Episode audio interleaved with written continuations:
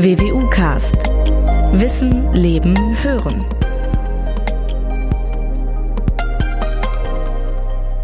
Beginnen wir den heutigen Podcast mal mit einer Frage an Sie alle. Wenn Sie den Begriff Volkskrankheiten hören, was fällt Ihnen dazu ein? Rückenschmerzen? Richtig. Herz-Kreislauf-Erkrankungen? Völlig korrekt. Diabetes, Übergewicht, Krebs? Auch das trifft alles zu. Aber es gibt eine weitere sogenannte Volkskrankheit, von der längst nicht so oft die Rede ist. Ich rede von Depressionen. Ich zitiere deswegen jetzt mal die Deutsche Depressionshilfe. Depressionen gehören zu den häufigsten und hinsichtlich ihrer Schwere am meisten unterschätzten Erkrankungen. Insgesamt sind 8,2 Prozent, das heißt 5,3 Millionen der Deutschen im Alter von 18 bis 79 Jahren im Laufe eines Jahres an einer unipolaren oder anhaltenden depressiven Störung erkrankt. Zitat Ende. Und ich schätze mal, es dürften während der Corona-Pandemie kaum weniger geworden sein. Aber das weiß mein Gast, den ich Ihnen sofort vorstellen werde, noch viel besser als ich. Ich begrüße Sie ganz herzlich zu unserem neuen WWU-Podcast. Mein Name ist Norbert Robers. Ich bin Pressesprecher der Universität Münster. Jetzt aber zu meinem Gast, Professor Dr. Udo Danlowski. Herr Danlowski hat Humanmedizin in Münster, Zürich und Bangalore studiert, zudem von 1997 bis 2003 Psychologie an der WWU. Er hat zwei Promotionen vorzuweisen, 2006 in Medizin, 2010 in Psychologie, 2011 hat er habilitiert in Humanmedizin. Im selben Jahr wurde er auch Oberarzt an der Klinik für Psychiatrie und Psychotherapie an der Uniklinik Münster. Von 2012 bis 15 war er am Universitätsklinikum Gießen-Marburg, seitdem wieder als Professor für translationale Psychiatrie und Oberarzt an der WWU bzw. an der Uniklinik. Seit 2019 ist er Direktor des Instituts für translationale Psychiatrie und zugleich Chef einer klinischen Sektion. Ich freue mich sehr, dass Sie sich heute Zeit für dieses Gespräch nehmen. Willkommen, Herr Danlowski. Vielen Dank, Herr Robers, für die Einladung. Herr Dalowski, Sie haben gerade gehört, was ich vorgelesen habe oder wie die Deutsche Depressionshilfe die Lage einschätzt. Halten Sie diese Situationsbeschreibung für übertrieben oder teilen Sie die Einschätzung, dass es sich bei Depressionen tatsächlich um eine sogenannte Volkskrankheit handelt? Das ist keineswegs übertrieben. Die Einschätzung und das Intro, das Sie da gerade vorgelesen haben, das war ausgezeichnet und trifft den Nagel auf den Kopf. Denn genau so ist es. Es ist die Realität, die unser Gesundheitssystem tagtäglich erfährt, dass die Realität, die wir in der Klinik tagtäglich sehen und dass die Krankenkassen und die sozialen Hilfesysteme entsprechend auch belastet. Hm. Von dem Leid der Patienten gar nicht zu reden.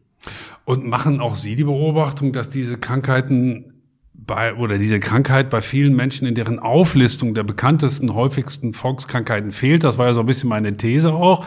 Machen Sie auch diese Erfahrung? Und wenn ja, warum, warum ist das so? Warum also verschweigt man das möglicherweise oder lässt es unter den Tisch fallen oder wie interpretieren Sie das? Hm. Depression ist eine Erkrankung, die man so nicht wirklich sehen kann und als eine psychische Erkrankung leider auch noch in heutigen Zeiten immer noch mit einem gehörigen Stigma versehen. Viele Menschen reagieren leider immer noch oft mit wenig Verständnis auf jemanden, der sagt, ich habe eine Depression, ich habe keinen Antrieb, dann kommen häufig so Ratschläge wie, ach, reiß dich doch zusammen, ist doch alles gar nicht so schlimm, hast doch ein gutes Leben. Das hilft den Patienten in dem Moment allerdings überhaupt nicht. Wahrscheinlich im Gegenteil eher, oder? Dass ihn das eher runterreißt, weil man es nicht ernst nimmt. Das ist eher kontraproduktiv, ganz genau. Mhm. Und deswegen gibt es weiterhin viele Patienten, die das erstens gar nicht bei sich selber so wahrnehmen, dann oftmals sich beim Hausarzt vorstellen mit Schlafstörungen, mit Befindlichkeitsstörungen, auch mit psychosomatischen Beschwerden, aber im Kern steckt eine Depression dahinter. Mhm. Haben Sie aktuellere Daten möglicherweise? Ich äh, wiederhole nochmal, 8,2 Prozent, das heißt 5,3 Millionen der Deutschen im Alter von 18 bis 79 sollen im Laufe eines Jahres an einer unipolaren oder anhaltenden depressiven Störung äh, erkranken. Sind das auch so Pi mal Daumen Ihre Daten, die Sie so haben? Also immerhin, wie gesagt, mehrere Millionen Deutsche pro Jahr? Ja, das sind Daten aus epidemiologischen Studien, also aus Bevölkerungsstudien ähm, angereichert durch Daten, die man von Krankenkassen und aus dem Gesundheitssystem gezogen hat. Und das sind exakt die Zahlen, die auch mir geläufig sind. Das ist die sogenannte Jahresprävalenz, also die Auftretensrate innerhalb eines Kalenderjahres. Die Lebenszeitprävalenz von affektiven Störungen, zu der auch die Depressionen zählt, die wird mit 16 bis 20 Prozent geschätzt. Können Sie das unseren Hörern mal eben kurz übersetzen? Was heißt das? Dass 16 bis 20 Prozent der Deutschen tatsächlich in ihrem Leben einmal an seiner Erkrankung genauso leiden? Ist, ist das so? Genauso. Und damit sind wir tatsächlich in einem Bereich, wo der Begriff Volkskrankheit nun wahrlich nicht überstrapaziert wird. Und ähm, ohne dass wir jetzt zu sehr in die Geschichte zurückgehen müssen, die Zahlen haben Sie vielleicht auch nicht alle, zumindest nicht im Kopf, vielleicht auch doch, aber ähm, sind diese Zahlen in den letzten Jahren gestiegen? Macht man da bestimmte Entwicklungen fest, dass Sie sagen, ja, in den vergangenen 25 Jahren haben wir eine Verdopplung oder in den vergangenen 10 oder ist das ein relativ konstanter Wert? Die Vermutung ist, dass der Wert an sich relativ konstant ist. Natürlich sind Studien, die vor 40 Jahren durchgeführt worden, sind methodisch nicht mit den heutigen Studien, die sich eben auf dem aktuellen Stand der Wissenschaft bewegen, vergleichbar. Auch die Definition einer Depression hat im Laufe der Jahre, ich denke an die internationalen Klassifikationssysteme ICD-10, die ja bekannt sind, oder auch DSM-4, haben eine gewisse Wandlung erfahren und sind nachgeschärft worden, sodass Zahlen von vor 50 Jahren schwer vergleichbar sind mit Zahlen, die man heute erhebt. Was man sagen kann, ist, dass die Inanspruchnahme und die Häufigkeit der Diagnosestellung bei depressiven Störungen deutlich zugenommen hat. Während früher beispielsweise als Gründe für Frühberentung oder auch verlorene Lebensjahre, also Jahre, die mit, mit Behinderungen, mit Einschränkungen verbracht werden, da dominierten Volkskrankheiten, die Sie vorhin schon zitiert haben, vor allem Schmerzsyndrome wie Rücken beispielsweise. Heute sind es die Depressionen na, die mit großem Abstand die Statistiken anführen, was Frühberentungen angeht, was Krankheitstage angeht, also was wirklich relevante gesundheitliche Endpunkte angeht. Wenn man sowas hört, mir geht es zumindest so, vielleicht ist das aber auch vollkommen falsch, dann ist man, hat man schnell so einen Begriff wie Zivilisationskrankheit im Hinterkopf, weil man denkt, naja, das ist so unsere Zeit halt, die Globalisierung, alles wird schneller, alles wird technischer, alles wird strubbeliger, alles wird hektischer. Ähm, ist das zu kurz gegriffen oder würden Sie sagen, ja, so, ein Fünkchen Wahrheit steckt schon drin, vielleicht sogar ein bisschen mehr. Ist das so eine typische Erkrankung für unsere Zeit? Das ist eine gute Frage. Ähm, man sagt bei der Depression, die Ursprünge einer Depression, die Äthiologie, wie man im Fachchinesisch sagt, ähm, fußt auf zwei Säulen. Das eine ist Anlage, also letztendlich auch eine ja, das, was sie genetisch in die Wiege gelegt bekommen haben. Es gibt also auch eine genetische Disposition für affektive Störungen wie die Depressionen, die gar nicht so gering ist. Es ist also auch eine Erkrankung der Biologie des Gehirns. Die zweite äthiologische Säule ist aber die Umwelt. Ja, wir wissen, dass depressive Störungen genau da auftreten, wo die Bruchkanten von Biografien sind. Scheidung, Arbeitslosigkeit, Perspektivlosigkeit, auch der Übergang von der Adoleszenz ins Erwachsenenalter, der Übertritt von der Berufstätigkeit ins Rentenalter. Das sind so klassische Umweltprädilektionsstellen, an denen affektive Störungen gehäuft auftreten. Und bei individuellen Patienten sieht man es auch. Sodass Ihre Vermutung, die Sie gerade geäußert hatten, dass das schon etwas ist, was mit zunehmender Globalisierung, zunehmender Beschleunigung, zunehmender Anforderungen hinsichtlich Flexibilität an die Arbeitsplätze, Heute sind Erwerbsbiografien ja eine ganz andere als noch vor 20, 30 Jahren, wo es normal war, im selben Betrieb zu bleiben, von der Lehre bis zur Rente.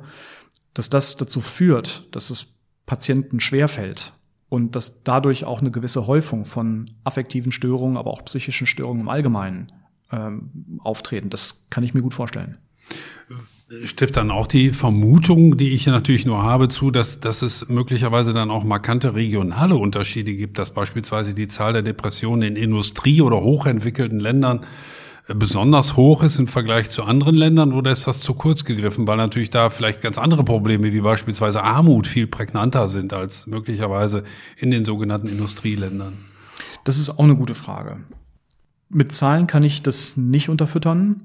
Ähm, aber ich glaube, Ihre Vermutung trifft schon ganz richtig zu, dass die Dinge, die hier in den zivilisierten Ländern, wenn man so sagen möchte, in den Industrienationen Herausforderungen an das Individuum stellen, ähm, sich gar nicht mal so dramatisch unterscheiden ähm, von denen in Entwicklungsländern. Das sind halt andere. Ja, in Entwicklungsländern wird viel mehr mit anderen gesundheitlichen Problemen gekämpft, Infektionskrankheiten und so weiter. Ähm, was man weiß, ist, dass ähm, hinsichtlich der Lebensjahre, die unter Einschränkungen verbracht werden, den sogenannten Disability Adjusted Life Years, dass die Depression nun mittlerweile in den Industriestaaten den Platz eins einnimmt, in den Entwicklungsländern aber auch unter den obersten fünf rangiert. Das heißt, es ist schon ein globales Phänomen, das nicht stark abhängig zu sein scheint von Nationen, von Entwicklungsstand oder von geografischen Aspekten. Denn ich könnte mir vorstellen, dass es in einzelnen Ländern, die nicht als sogenannte Industrieländer markiert sind, ganz andere Probleme gibt. Sie haben schon ein paar genannt, die gesundheitlichen Herausforderungen oder auch zum Beispiel ein hoher Migrationsdruck. Der könnte auch möglicherweise zu einer Vielzahl von Depressionen führen, von denen wir dann aber hier in den entfernten Ländern gar nichts mitbekommen, oder? Mit Sicherheit. Solche Zahlen sind auch ähnlich wie Zahlen aus den letzten 50 Jahren schwer mit denen, die wir hier erheben, vergleichbar. Denn es ist auch eine Frage des Gesundheitssystems, ob Depressionen diagnostiziert werden. Auch da ist eine Frage des, des sozialen Stigmas, das sich hier in den westlichen Ländern deutlich aufzuweichen scheint. Ähm, auch angesichts der medialen Rezeption dieses Phänomens, ähm, das in vielen Entwicklungsländern überhaupt nicht der Fall ist. Ja, Sie dürfen davon ausgehen, dass auch in Ländern wie Russland eine Depression deutlich unterdiagnostiziert ist während man weiß, dass die Suizidraten in zum Beispiel Ostblockländern deutlich höher ist als die in westlichen Industrienationen. Mhm. Ich habe jetzt zumindest am Anfang mal die Hoffnung oder will ich meiner Hoffnung Ausdruck verleihen, dass Sie nicht allzu viele Fachbegriffe verwenden, aber ich will es dennoch versuchen oder gerade deswegen. Wie definieren Sie als Experte eine Depression? Gibt es da einen markanten Satz oder eine markante Formel, wo Sie sagen, so definiere ich das? Wenn Sie mich das so fragen, dann habe ich folgende folgenden Satz dafür parat. Was ist eine Depression? Hui, mit einem Satz ist es schwierig. Die es dürfen auch gerne zwei sein. Die Definition einer Depression, die wird ja anhand von klinischen Leitlinien erstellt. Und es ist eine klinische Diagnose. Es gibt keinen Labormarker oder kein Röntgenbild, das Ihnen Hinweise auf eine Depression geben kann. Es ist eine Störung, die dadurch definiert wird, dass die Patienten über einen Zeitraum von mindestens zwei Wochen, oftmals deutlich länger, eine erhebliche Einschränkung ihres Lebensgefühls haben, das sich in drei Kernmerkmalen ausdrückt. Die Kernsymptome, die drei Kernsymptome einer Depression sind eine deutlich abnorme, dauerhaft gedrückte Stimmung, ähm, eine fehlende, mangelnde Responsivität auf positive Stimuli, also eine Unfähigkeit, Freude zu empfinden und eine erhebliche Störung des Antriebs.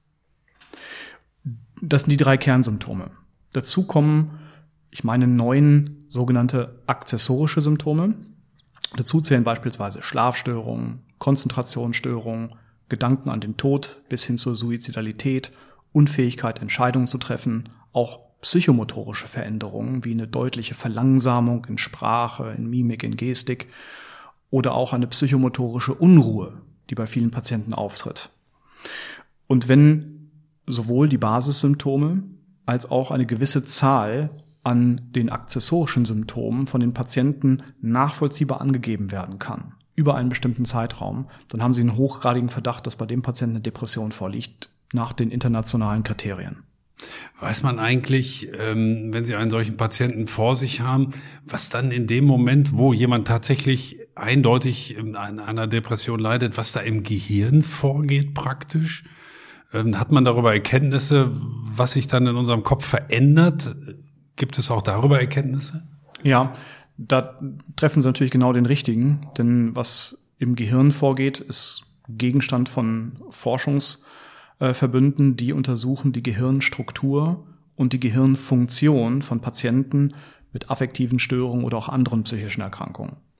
Das können Sie zum Beispiel machen in der funktionellen Magnetresonanztomographie.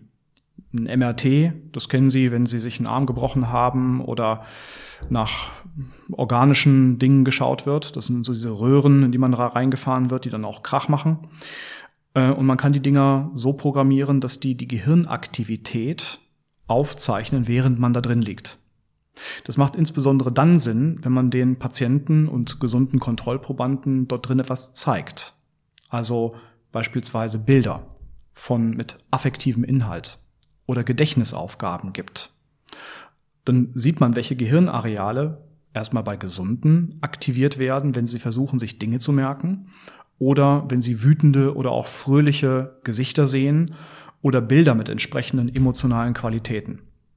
Bei Patienten weiß man, dass die Responsivität des sogenannten limbischen Systems, in dem unsere Gefühle, unser Gefühlsleben verortet werden, deutlich stärker anspricht auf negative emotionale Reize und hingegen sehr wenig anspricht, reduziert anspricht auf positive Reize.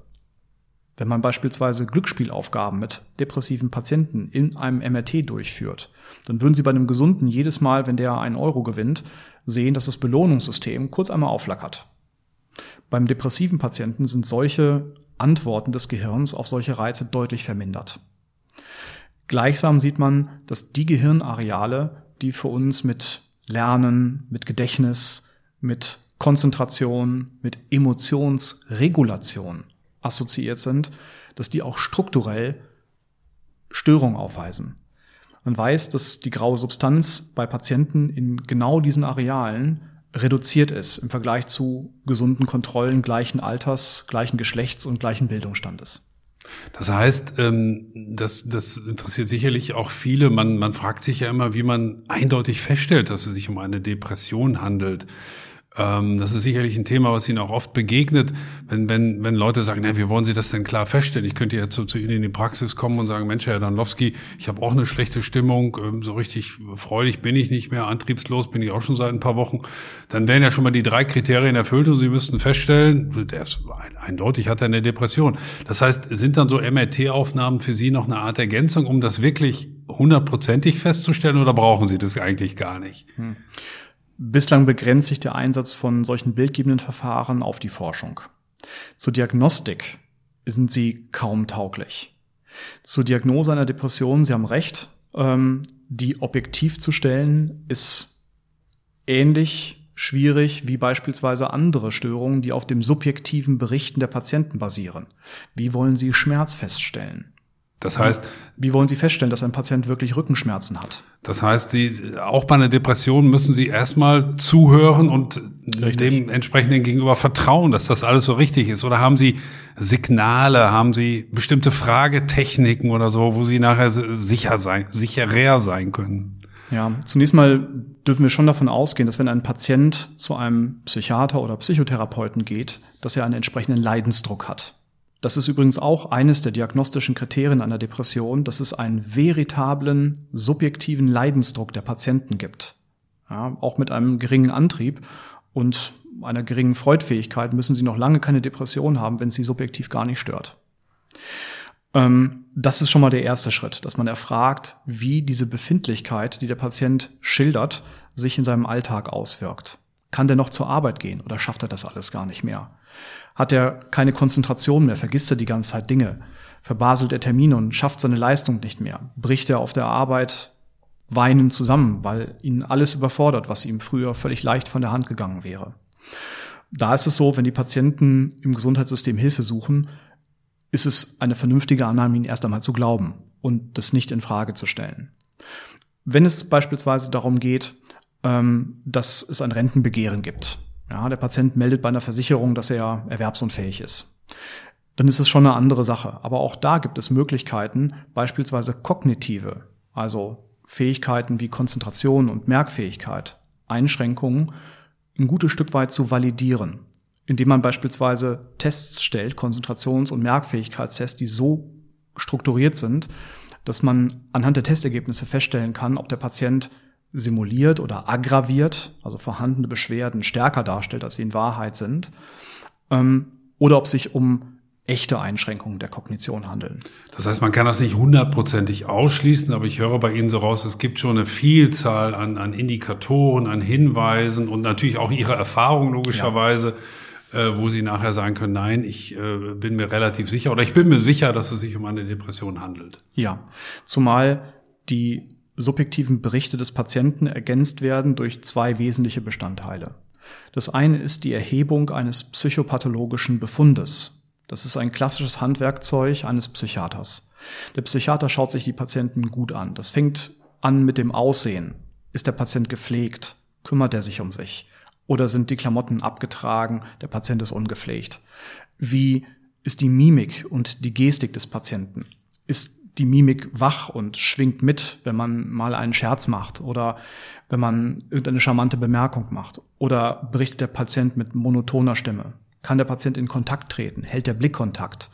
Ist der im Gespräch selbstbewusst oder gehemmt und zurückhaltend, ängstlich oder angespannt? Ist der psychomotorisch ruhig oder sitzt er mit weißen Knöcheln vor einem? Weint der Patient? Das sind alles Dinge, die man mit einem guten Training, das Sie als Facharzt in der Facharztausbildung lernen, ähm, dann entsprechend auch in Worte gießen kann und damit einen psychopathologischen Befund formuliert, der das subjektive Berichten des Patienten verstärkt oder untermauert. Das Zweite ist, und das versuchen wir, wann immer es möglich ist, eine Fremdanamnese zu bekommen. Das heißt, ich sage es Patienten häufig so, Mensch, wenn äh, Sie meine Frau fragen, wie ich so drauf bin, ja, und Sie fragen mich, dann kriegen Sie zwei völlig unterschiedliche Antworten. Wäre es für Sie okay, wenn wir mit Ihrer Partnerin, mit jemandem, der Sie gut kennt und auch in den letzten Tagen erlebt hat, wenn wir mit dem auch mal sprechen? Das heißt, da bedarf es aber einer Einwilligung. Selbstverständlich. Und auch einer Person, von der Sie wissen, der, der, der kennt diese Person auch richtig gut. Ja, auch im, Beisein des, Klar. auch im Beisein des Patienten. Ach so, der dürfte sogar auch dabei sein und dann. Das okay. wäre absolut wünschenswert. Es geht ja nicht darum, den Patienten zu hinterfragen oder seine Angaben nochmal von extern bestätigen zu lassen, sondern einfach den Eindruck, den jemand, der den Patienten gut kennt, mitzudenken. Denn wir haben es ganz häufig, dass wir Patienten haben, ähm, die werden von ihren jeweiligen Lebenspartnern gut gekannt und die merken noch viel früher als der Patient selber bei einem wiederkehrenden Verlauf einer Depression, wann es wieder Zeit wird, zum Psychiater zu gehen. Der das Patient, heißt, Selbst- und Fremdwahrnehmung ist dann auch möglicherweise interessant, häufig. das mal miteinander zu vergleichen. Ganz häufig. Ja. Gerade noch an ein Paar gedacht, äh, wo die Ehefrau mit dem, mit dem Mann, schon ein älteres Ehepaar, zu uns gekommen ist. Und die Frau sagte, ja, der Erwin wird wieder depressiv. Ja, woran merken Sie das denn? Ja, mh, mm, der guckt so komisch. Und rasiert hat er sich auch nicht richtig.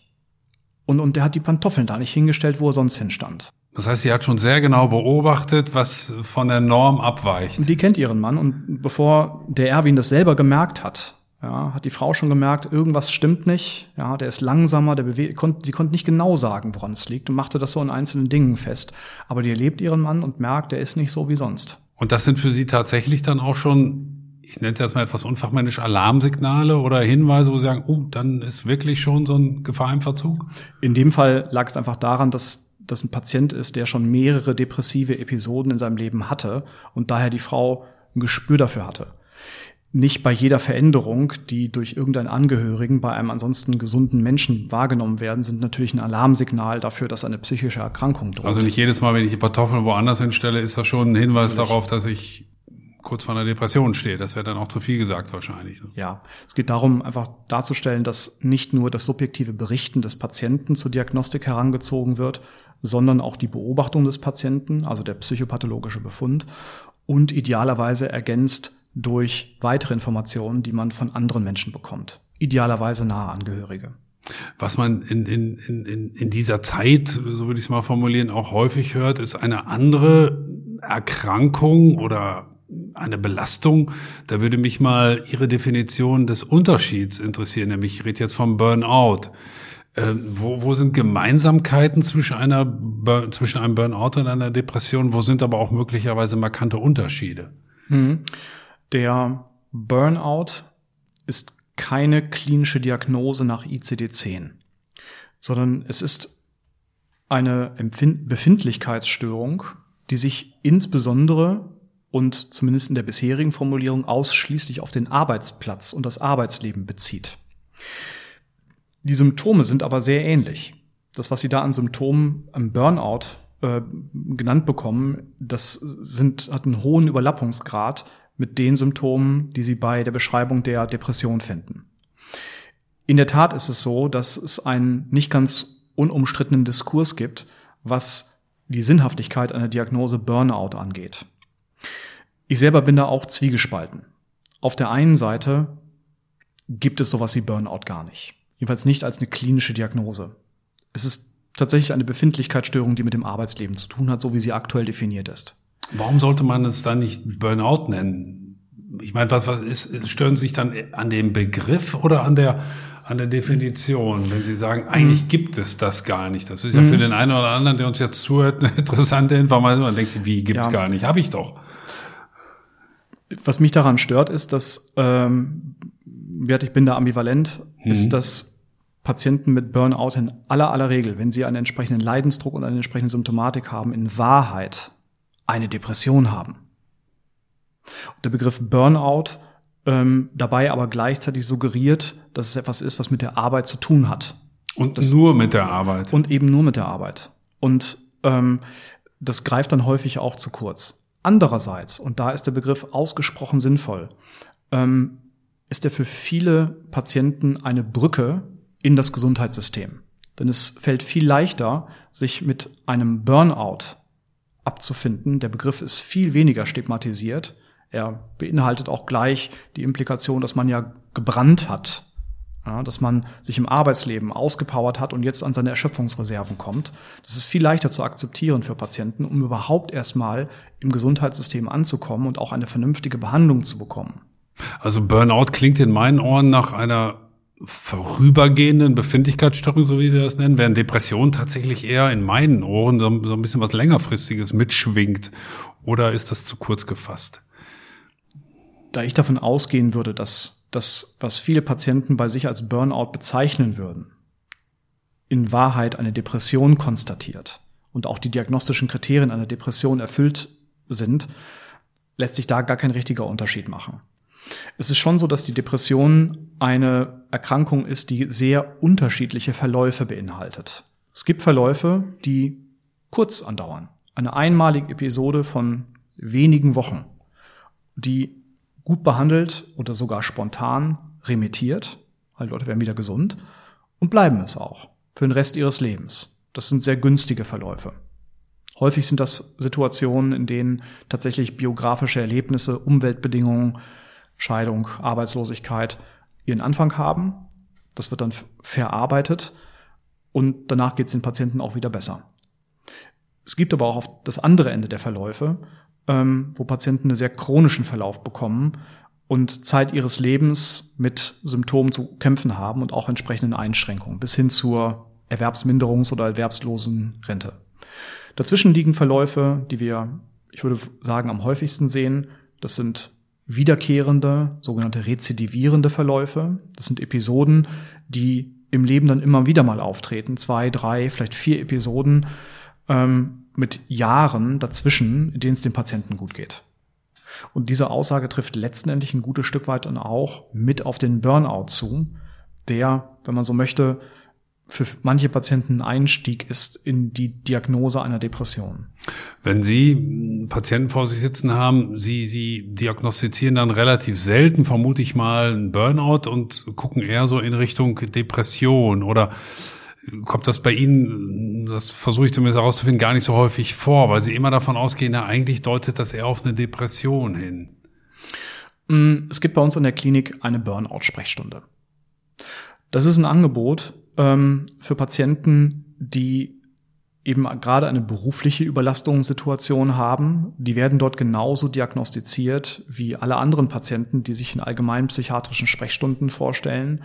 Und meines Wissens nach sind es keine Patienten, bei denen dann auch am Ende die Diagnose Burnout steht, die auch keine wirkliche Be Behandlungsindikation darstellen würde, sondern bei denen die Diagnose einer Depression steht. Okay, also dann doch eher selten Burnout, obwohl sie in die Burnout-Sprechstunde kommen, sondern man ist dann schon tatsächlich im Bereich der Depression äh, ganz häufig. Ähm, in den Medien gibt es ja auch immer mehr Prominente beispielsweise. Sie haben eben am Anfang auch von, von einer Stigmatisierung gesprochen, die sich öffentlich dazu bekennen, unter einer Depression zu leiden. Wie beurteilen Sie das? Ist das für Sie in gewisser Weise hilfreich, weil es hilft, diese, diese, diese Krankheit zu entstigmatisieren? Hilft Ihnen das tatsächlich? Es ist ungeheuer hilfreich, dass es solche Fälle von Prominenten gibt, die auch in den Medien entsprechend rezipiert werden. Die machen es vielen, vielen Patienten leichter, sich überhaupt erst einmal an ihren Hausarzt oder an einen Psychiater zu wenden. Viele Patienten wissen gar nicht, dass sie eine Depression haben, weil einfach so wenig darüber bekannt ist in der Allgemeinbevölkerung.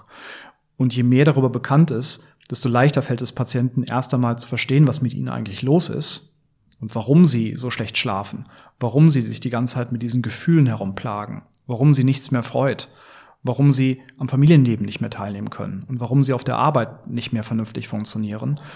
Und da helfen solche Berichte von äh, Prominenten ausgesprochen. Mhm. Gibt es eigentlich bestimmte Bevölkerungsgruppen, die über- oder unterdurchschnittlich oft an einer Depression erkranken? Also gibt es bestimmte Risikotypen mhm. beispielsweise? Männlich, weiblich? Ja. Spielt das Alter eine Rolle? Oder was, was gibt es für, ja. für Faktoren? Ja. Depression ist eine Erkrankung der gesamten Bevölkerung. Die treten schon im Kinder- und Jugendalter auf und sind bis ins hohe Alter, können sie neu auftreten. Sie betreffen Männer und Frauen und alle Gesellschaftsschichten.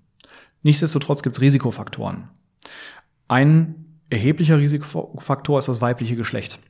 Frauen erkranken zweimal häufiger an Depressionen als Männer. Ein weiterer Risikofaktor sind bestimmte Altersgruppen. Depression hat einen sehr breiten Altersgipfel, ähm, aber insbesondere, wie ich es, glaube ich, eingangs schon gesagt hatte, war, sind Patienten so in ihren 60er, 70er Jahren im Renteneintrittsalter aber auch so in der Rush-Hour des Lebens, so mit 40, Mitte 40, das sind so Erkrankungsgipfel.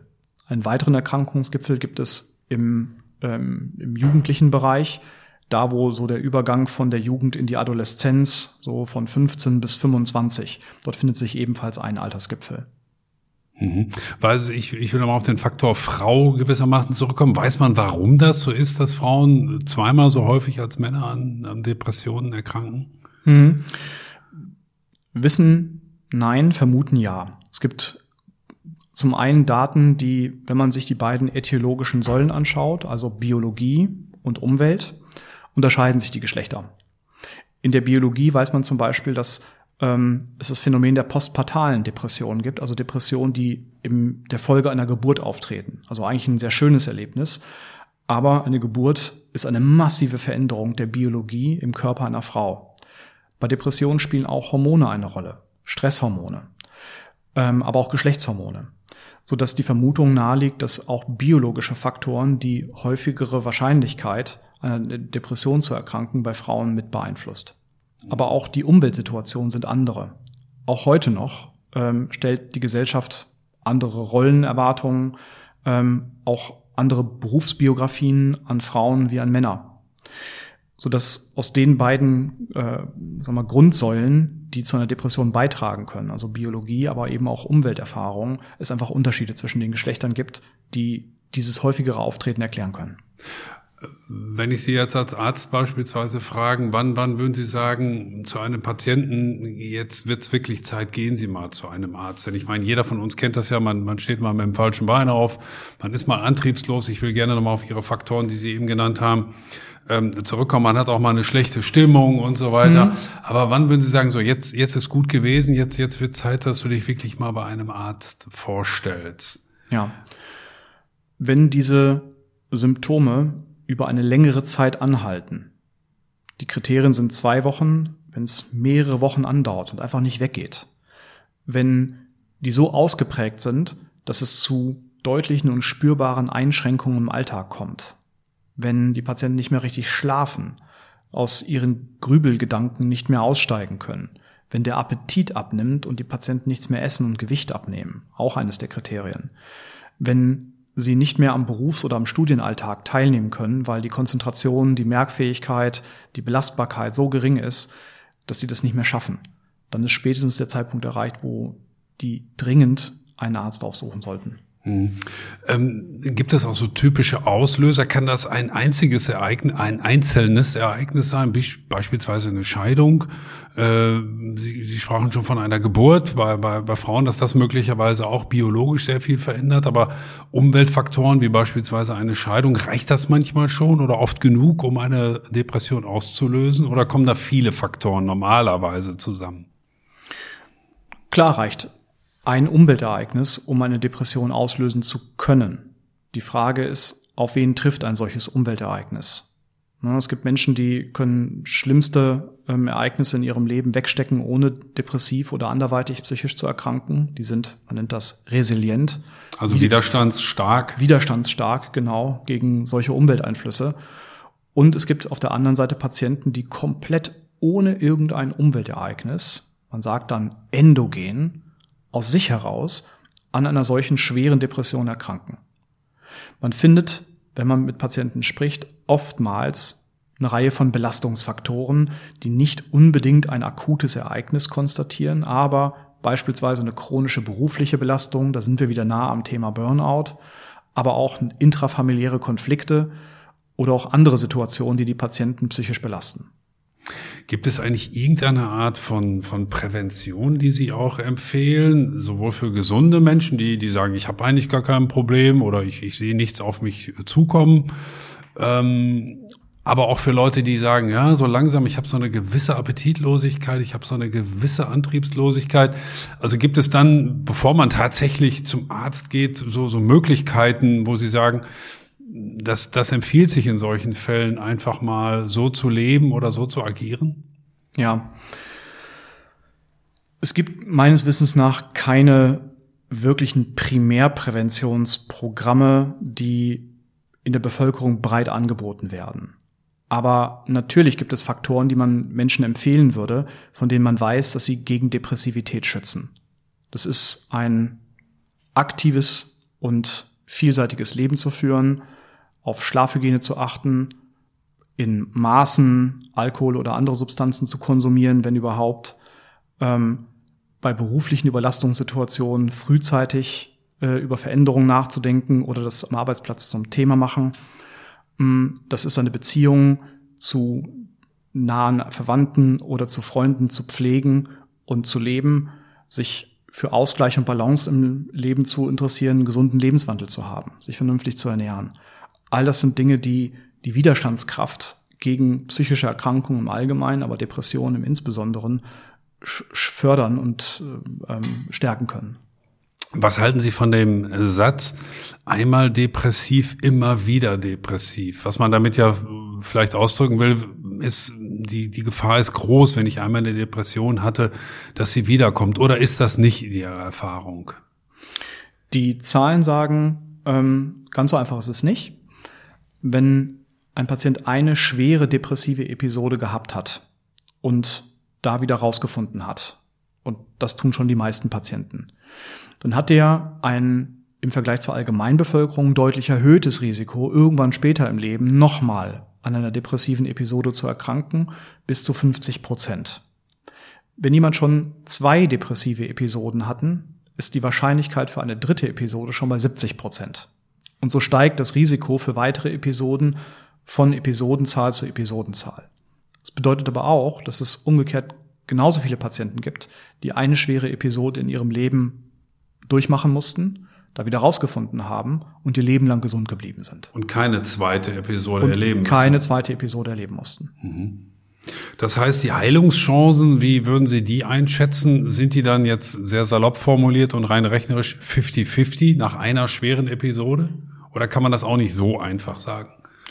Die Heilungschancen für eine Episode sind ausgesprochen gut. Depressionen gehören zu den Erkrankungen, wenn sie einmal richtig und fachlich korrekt behandelt werden. Mit Psychotherapie, in schweren Fällen auch mit einem Antidepressivum oder anderen Verfahren, ähm, sind die Chancen, da wieder rauszukommen, ausgesprochen gut.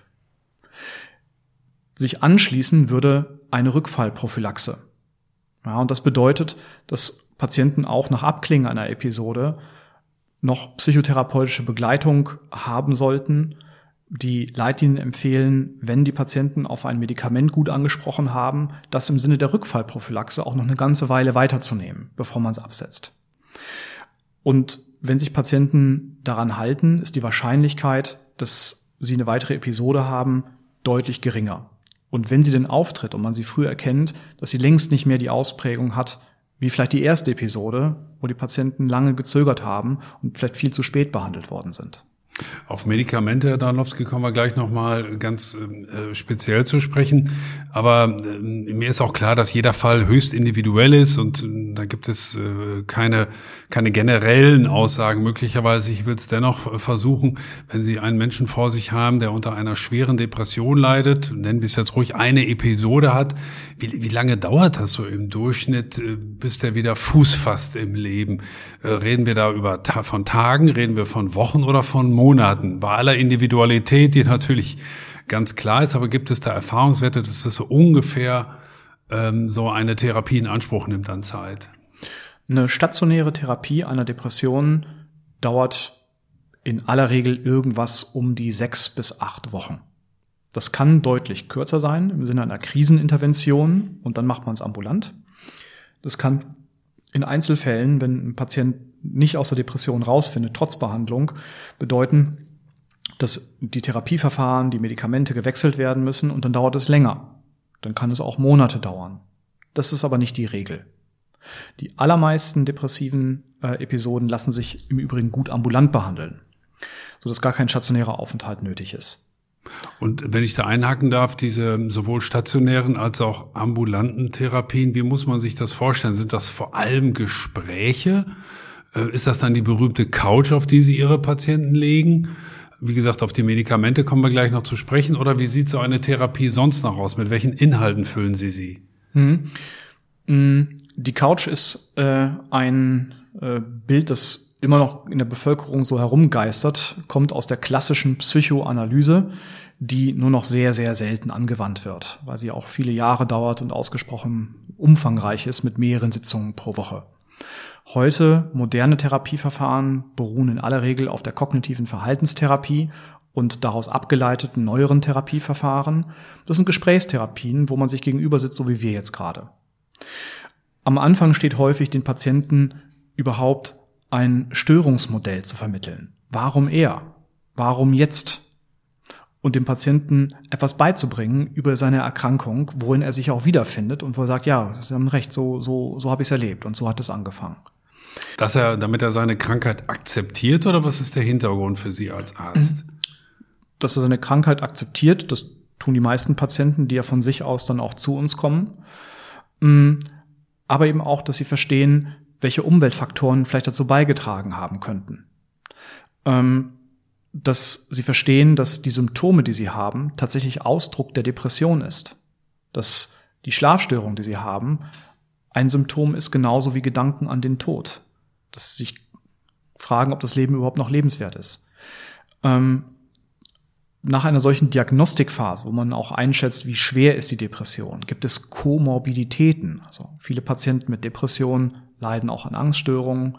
Manche haben schon Suchterkrankungen, weil ihnen Alkoholkonsum für eine gewisse Zeit Erleichterung verschafft. Und wenn man die Diagnostikphase abgeschlossen hat, dann kommt die eigentliche Therapie.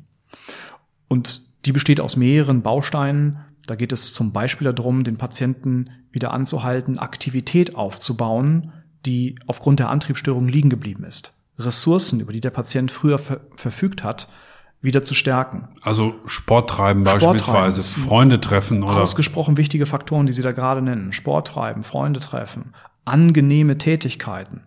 Auch wenn der Patient sagt, das ist ein Hohn für mich, für mich ist gar nichts angenehm, alles ist furchtbar. Das ist das Letzte, was ich will, mich jetzt mit Freunden zu treffen. Man will die Patienten trotzdem anhalten. Und wenn der Patient das Störungsmodell verstanden hat, dann wird er zumindest vom Kopf her einsehen, dass es eine sinnvolle Sache ist, das zu tun. Aber Sie würden ihn nicht zwingen zum Sport treiben oder zum Freunde treffen, denn irgendwo ist Ihre Grenzen dann ja auch erreicht, oder? Na klar, natürlich kann man Patienten nicht dazu zwingen. Aber das ist ja der Gegenstand der Psychotherapie, dass der Patient versteht, wenn er das wieder macht, dass es ihm nachher besser gehen wird. Und wenn er es dann ausprobiert und dann wirklich Freunde trifft, Sport treibt, wird er feststellen, vorher war die Hürde unendlich hoch und ich, ich will das nicht und ich, am liebsten will ich im Bett bleiben, Decke über den Kopf und gar nicht mehr da sein. Aber wenn ich es dann doch gemacht habe, so schwer wie es auch war, geht es mir nachher etwas besser. Und diese Erkenntnis hilft im Normalfall. Die ist ungeheuer hilfreich, weil der Patient merkt, er ist dem nicht hilflos ausgeliefert. Das kommt wie eine Welle überein und er kann gar nichts machen. Sondern im Gegenteil, er hat, er hat was in der Hand. Er hat Werkzeuge und Instrumente in der Hand, die er selber durchführen kann. Es geht ihm dadurch etwas besser. Ab wann kommen denn tatsächlich dann Medikamente ins Spiel? Das äh, haben ja auch viele sofort im Hinterkopf, die werden mit Antidepressiva einfach ruhig gestellt und gut ist. Ähm, das wollen wir gleich noch diskutieren. Aber ab wann kommen überhaupt Medikamente ins Spiel? Kommen sie immer ins Spiel? Kommen sie manchmal ins Spiel? Kommen sie bei bestimmten Ausprägungen einer Depression ins Spiel? Oder hm. ähm, ja, wie verhält es sich mit dem Einsatz von Medikamenten? Die Leitlinien empfehlen ähm bei Depressionen von mittelgradigem bis schwerer Ausprägung, und da kommt es auf die Zahl und die Ausprägung der Symptome an, eine antidepressive Therapie in Form von auch Medikamenten anzubieten. Es ist in aller Regel die Kombination aus einer Psychotherapie und einer medikamentösen Behandlung, die am effektivsten ist für die Patienten. Gibt eine Reihe von ja, Falschannahmen oder Fehlinformationen über die Wirkweise von Antidepressiva, die auch in ihrer Aussage gerade eben ein Stück weit anklangen, im Sinne von, die Patienten werden ruhig gestellt. Antidepressiva sind ziemlich das Gegenteil von Beruhigungsmitteln. Beruhigungsmittel wären bei depressiven Patienten sogar kontraindiziert in vielen Fällen. Manchmal in Notsituationen geht's nicht anders, ähm, weil auch ein Abhängigkeitspotenzial mitschwingt. Das haben Antidepressiva überhaupt nicht. Die meisten Antidepressiva, die verschrieben werden, sind Mittel, die morgens gegeben werden und die eher antriebssteigernd wirken, also überhaupt nicht sedieren. Die also eher die, die Stimmung aufhellen sollen und praktisch über den Tag hinweg helfen sollen. Wie lange kommen solche Antidepressiva üblicherweise dann zum Einsatz? Sie sprachen ja gerade davon, dass bei einer stationären Aufnahme sechs bis acht Wochen. Ist, ist das dann auch ungefähr der Zeitraum und dann ist auch gut gewesen mit den Medikamenten? Oder kann es sein, dass man Antidepressiva vielleicht ein Jahr nehmen muss oder vielleicht sogar noch länger, obwohl sie nicht abhängig machen. Ja, letzteres stimmt. Ähm, zum einen muss man zu Antidepressiva sagen, dass die Wirkweise ähm, anders ist als die, die man von anderen Medikamenten kennt. Wenn ich Schmerzen habe und ich nehme Schmerzmittel, dann wirkt das nach einer halben Stunde, Stunde und dann sind die Schmerzen besser. Das ist bei Antidepressiva nicht so. Antidepressiva wirken nicht über ihr das eigentliche Vorhandensein des Medikaments im Blut, sondern über die Adaptation des Gehirns auf das Vorhandensein der Substanz.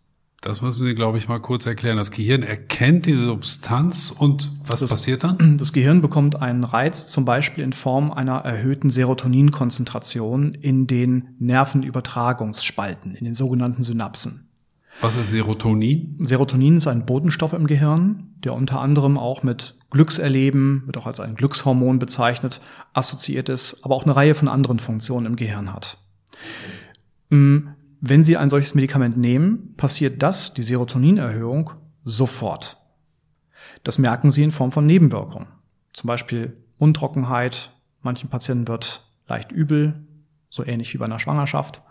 Ähm, andere Patienten fühlen so eine gewisse Kribbeligkeit oder innere Unruhe. Das passiert sofort. Der eigentliche antidepressive Effekt, also die erwünschte Wirkung, lässt aber zwei, drei, manchmal vier Wochen auf sich warten. Und die wird dadurch erklärt, dass über das vermehrte Serotonin im synaptischen Spalt es zu Veränderungen in den Zellen kommt, die dann auch eine gewisse Weile auch anhalten. Und diese Veränderung, man nennt das neuroplastische Veränderung, wo Nervenzellen wieder aussprießen, wo Nervenwachstum angeregt wird, wo nachgeschaltete Signalwege sich einstellen auf, den vermehr, auf das vermehrte Serotoninangebot. Darin liegt der eigentliche antidepressive Effekt. Das heißt, es dauert eine ganze Zeit, bis sich dieser einstellt, nämlich mehrere genau. Wochen. Das wissen die Patienten mutmaßlich, dass nicht das, schon nach der ersten genau. Tablette irgendwas das, besser wird. Das ist ganz wichtig, dass man dem Patienten das erklärt. Antidepressiva sind kein Ecstasy, ähm, das sind keine Drogen, die einen spontan glücklicher machen, sondern es sind eben Medikamente, die eine langfristige wirklich Wirkung erzielen. Und, Und um das nochmal aufzugreifen, die man auch unter Umständen sehr langfristig nehmen kann oder muss sogar? Ja, können ja. Ähm, man weiß, dass diese Medikamente auch gerade die neueren, die sehr, sehr spezifisch an ganz wenigen Stellen wirken, ähm, dass die gut verträglich sind und über Jahre oder auch lebenslang eingenommen werden können. Die Frage ist, was man dem Patienten empfiehlt. Und unsere Leitlinien äh, empfehlen den Patienten, wenn sie gut auf ein Medikament angesprochen haben, dann sollten sie es noch eine ganze Weile weiternehmen im Sinne der Rückfallprophylaxe. Denn man weiß, innerhalb des ersten halben Jahres, Jahres nach Erholung einer Depression sind Patienten manchmal noch ein wenig fragil, haben noch leichte Restsymptome, leichte kognitive Einschränkungen, die Stimmung ist schon längst wieder gut, schlafen können sie auch wieder vernünftig.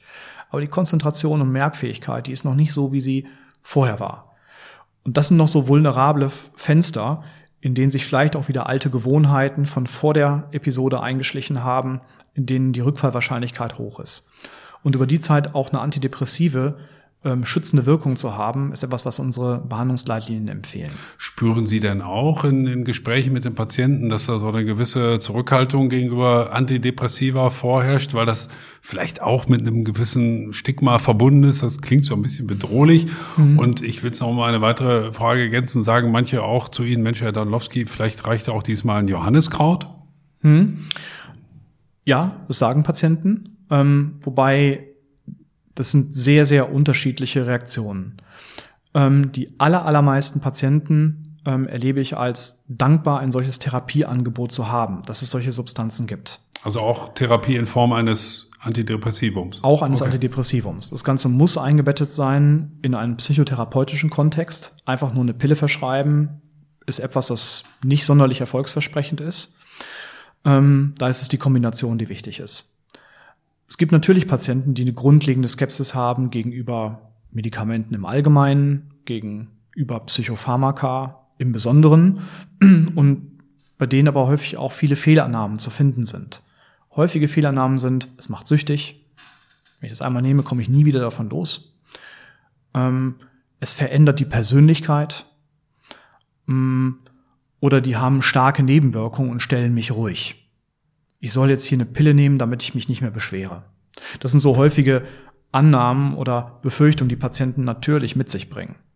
Aber wenn man die im Rahmen einer von Vertrauen getragenen therapeutischen Beziehung bespricht und dem Patienten das erklärt oder die Patienten von Angehörigen in Gruppentherapien oder auch durch positive Beispiele von Prominenten, die Sie gerade auch angesprochen haben, hören, Mensch, das hilft ja.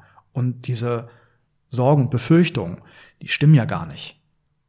Dann sind auch die meisten Patienten, die initial sehr skeptisch gewesen sind, doch gut davon zu überzeugen, dass es ein sinnvoller Versuch ist, es wenigstens auszuprobieren. Denn es geistern ja auch viele mögliche Theorien so durch, durch, durchs Netz, beispielsweise, dass solche Medikamente, wenn sie denn stark sind und über einen längeren Zeitraum eingenommen werden müssen, unter Umständen auch beispielsweise die Persönlichkeit verändern können.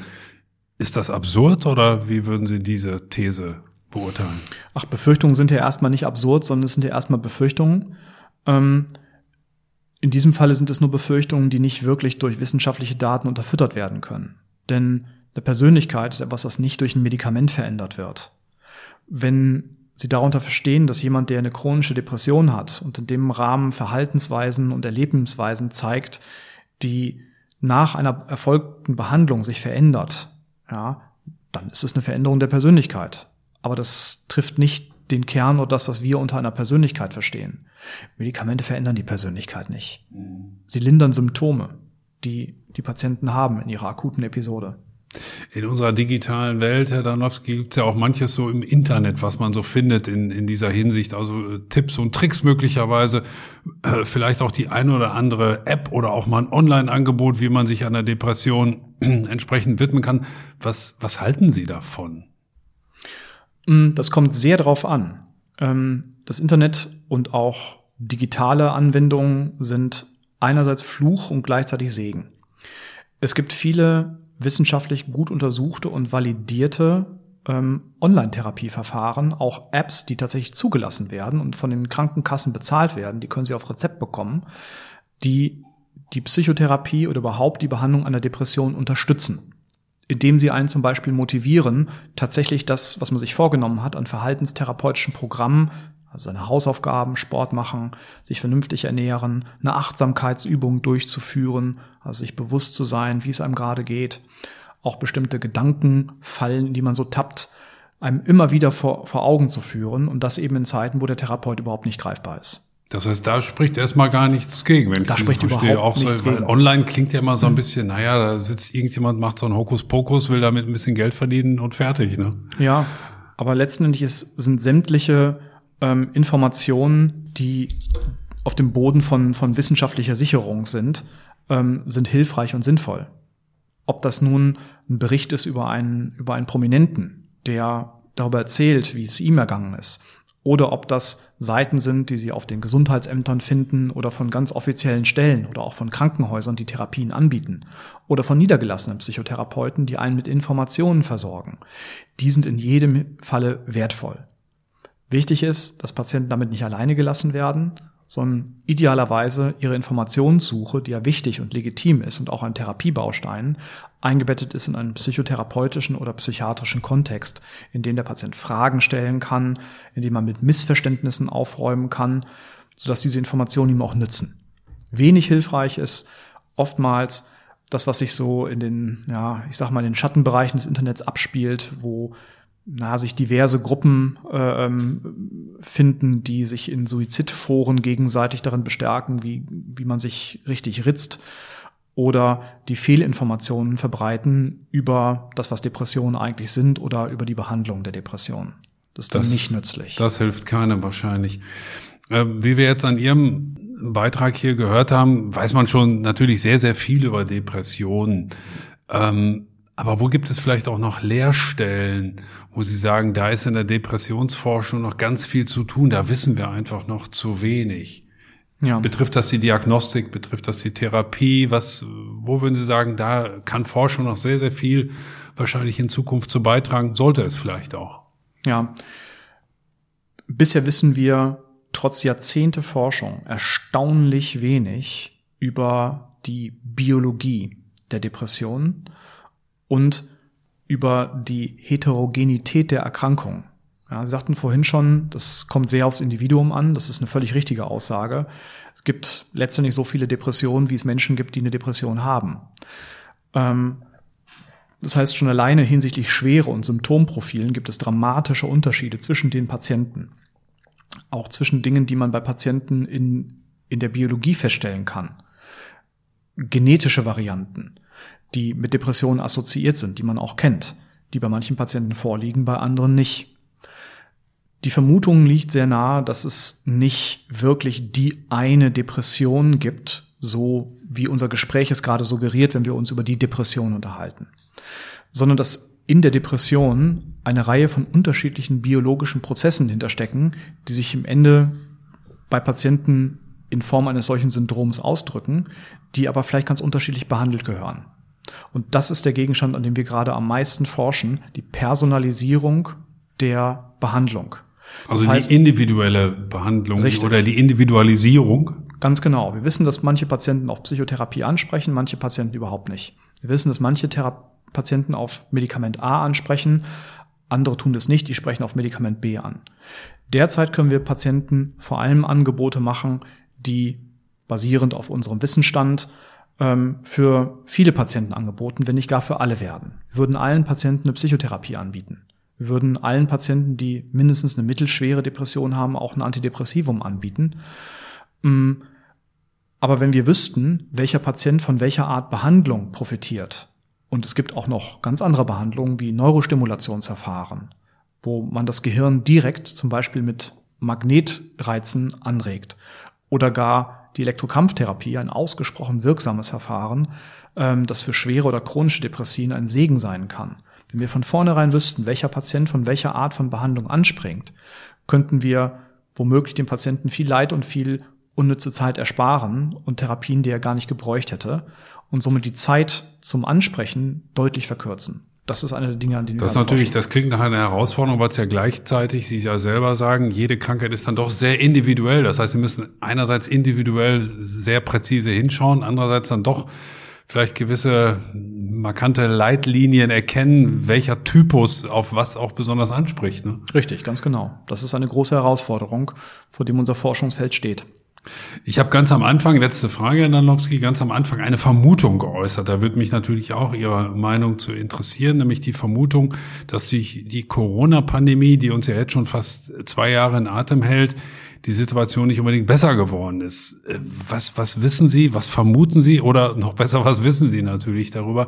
Hat das tatsächlich zu einem Anstieg geführt oder befürchten Sie, dass es zu einem Anstieg an Depressionen für, kommen wird? Die ersten Daten, die wir aus wissenschaftlichen Erhebungen, die natürlich im Rahmen einer solchen Pandemie durchgeführt werden, bekommen haben, zeigen tatsächlich genau das, was Sie vermutet haben, dass die Prävalenz, also das Auftreten von Depressionen in Corona sich verstärkt hat. Und das ist ja auch gar nicht äh, erstaunlich, wenn Sie sich vor Augen führen, dass eben sowohl Anlage, aber eben auch die Umweltfaktoren eine ganz wesentliche Rolle spielen in dem Entstehen einer Depression. Und wenn Sie nun existenzielle Nöte haben, wie Sie wissen nicht, ob Sie Ihr Geschäft noch aufhaben können, Ihr Gehalt bricht weg, Sie sind in Kurzarbeit und haben existenzielle Sorgen, wie es weitergeht mit ihrem Leben. Sie haben finanzielle Verpflichtungen, die sie nicht mehr bedienen können, oder sie machen sich große Sorgen um ihre Gesundheit, weil sie vorerkrankt sind und befürchten, schwer zu erkranken. Das alles sind Umweltfaktoren, die belastend sind für die Patienten und dadurch zum Auftreten von Depressionen beitragen können. Gibt auch Dinge, die schützend sein können. Die Corona-Pandemie ist eine Zeit, in der wir uns vermehrt wieder um uns selber kümmern. Leute gehen mehr spazieren, Leute treffen sich mehr und haben mehr Kontakt in ihrer Primärfamilie. Auch beruflich drehen Leute häufig einen Gang zurück. Stichwort Homeoffice, flexiblere Arbeitszeitmodelle. Das heißt, es ist nicht nur schlecht, aber insgesamt haben doch die Belastungsfaktoren unter einer Corona-Pandemie zugenommen in der Bevölkerung. Und das macht sich auch in vermehrten Zahlen bemerkbar. Hm. Vieles weiß man noch nicht, ähm, habe ich heute zumindest gelernt, beispielsweise die Biologie und auch die individuelle Ausprägung von Depressionen. Aber vieles weiß man eben schon, nämlich äh, wenn man eine abnorme, dauerhafte schlechte Stimmung verspürt, wenn man beispielsweise die Unfähigkeit hat, eine Freunde, äh, Freude zu empfinden oder eine, eine dauerhafte Antriebslosigkeit, äh, dann ist der Verdacht tatsächlich da, dass es sich um eine Depression handelt, die tatsächlich mittlerweile zu einer Volkskrankheit sich bei uns entwickelt hat. 15 bis 20 Prozent aller Deutschen leiden mindestens einmal im Leben unter einer solchen Depression. Wir haben heute einen sehr interessanten Einblick in diese Krankheit bekommen, für die ich mich nochmal sehr herzlich bedanke bei Professor Dr. Udo Danlowski. Vielen Dank für die Einladung.